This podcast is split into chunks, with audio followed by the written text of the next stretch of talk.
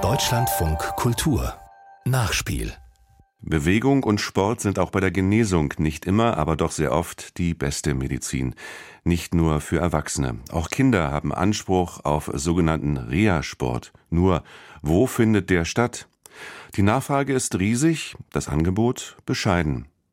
Der Deutsche Behindertensportverband will das ändern und hat Teilhabe vereinfacht gestartet. Sportvereine sollen dabei unterstützt werden, vereinfacht Reha-Angebote anzubieten, speziell eben für Kinder. Etwa 200 neue Projekte im Reha-Bereich könnten demnächst dazukommen. Mehr von Peter Kolakowski. Und eins. Und zwei. Jawohl, ganz nach hinten. Drei. La. Du singst wohl eher.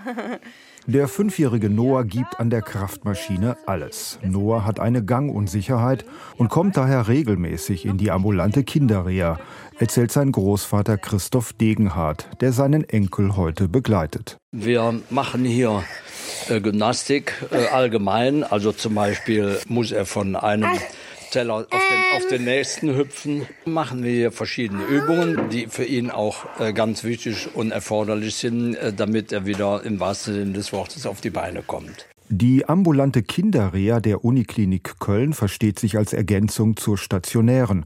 Der Vorteil, die Kinder können weiter ihre Schule oder Kita besuchen und kommen nur stundenweise zum Trainieren hierher, erklärt der Kinder- und Jugendarzt Professor Eckhard Schönau. Er leitet die Abteilung Kinder- und Jugendreha. Einmal haben wir das ambulante Reha-Angebot für Kinder und Jugendliche mit Adipositas, die interdisziplinär begleitet werden und zum anderen Kinder mit motorischen Problemen. Die Abteilung Kinderreha der Uniklinik bietet sowohl Einzel- als auch Gruppentraining an. Bewegung in der Gruppe eignet sich unter anderem für adipöse Kinder. Es wird Kraft aufgebaut, aber vor allem Kalorienmonster gejagt, zum Beispiel durch Ausdauertraining wie Lauf- oder Kletterspiele. Kinderärzte wie Schönau warnen bereits seit langem, dass Kinder sich generell immer weniger bewegen, stattdessen lieber tippen, wischen oder posten. Durch die Medien, die zur Verfügung stehen, durch Handy, iPads, äh, Fernsehen klassisch auch, äh, kommt das dazu, dass Kinder am Tag weniger Bewegung im Freien haben, wie ähm, Gefängnisinsassen äh, sozusagen Hofausgang haben vergleicht Professor Schönau. Das soziale Miteinander in der Gruppe fördert außerdem den Selbstwert der Kinder und macht sie auch seelisch stärker.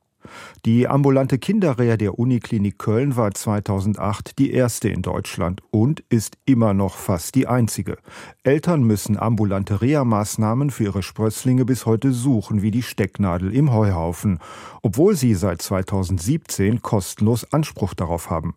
Ärzte, Kranken- oder Rentenkassen schoben in der Vergangenheit die Verantwortung gern dem Schulsport oder den Sportvereinen zu obwohl deren Kurse den speziellen Bedürfnissen genesender oder chronisch kranker Kinder nicht gerecht werden.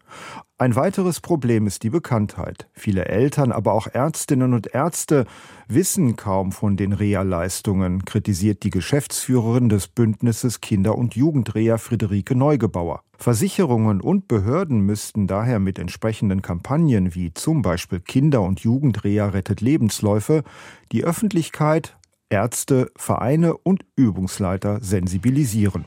Stellen uns bitte im Kreis auf. Beim Reha-Training in Leverkusen wird das Angebot gerade für junge Kunden erweitert. Die Angebote sind nicht an Sportarten gebunden, erklärt Sportwissenschaftler und Therapeut Markus Schulze-Schrage. Es ist keine spezielle Sportart wie Fußball oder Handball, wo sich die Kinder in irgendeiner Form beweisen müssen oder Leistung bringen müssen, sondern jeder macht nur das, was er letztendlich kann. Und es geht hauptsächlich um die Bewegung, um die Koordination, um das Gleichgewicht, das Selbstbewusstsein äh, letztendlich auch zu stärken. Um die große Versorgungslücke zu füllen, hat der Deutsche Behindertensportverband DBS Ende letzten Jahres das Projekt Teilhabe vereinfacht gestartet. Die Fördermaßnahme richtet sich besonders an Sportvereine. Rund 200 Kinderreha-Sportangebote in ganz Deutschland will der DBS ab dem Frühjahr finanziell unterstützen. Denn statt teurer Medikamente, Krankenhausaufenthalte mit OPs oder auch Kuren ist regelmäßige Bewegung die bessere Wahl, betont der Rehabilitationsexperte Professor Matthias Köhler vom Reha-Zentrum in Damp. Und jetzt gehen die Arme nach links zur Seite. Dass wir in der Rehabilitation wirklich für unsere äh, Patienten sehr viel bewirken können. Und ich glaube, dass es wichtig ist für die Zukunft, weil natürlich die Kosten aus dem Ruder laufen und das Personal immer weniger wird. Auch bei den Übungsleitern im Reha-Sport. Zwar empfinden Trainer und Übungsleiter die Arbeit gerade mit jungen Patienten als besonders erfüllend, hebt der Fachbereich Reha in der Medizin an der Uni Halle in einer Studie hervor. Und auch sind durch das neue Teilhabegesetz Renten- und Krankenkassen jetzt noch stärker in die Pflicht genommen, nicht nur Erwachsenen Reha-Sport anzubieten.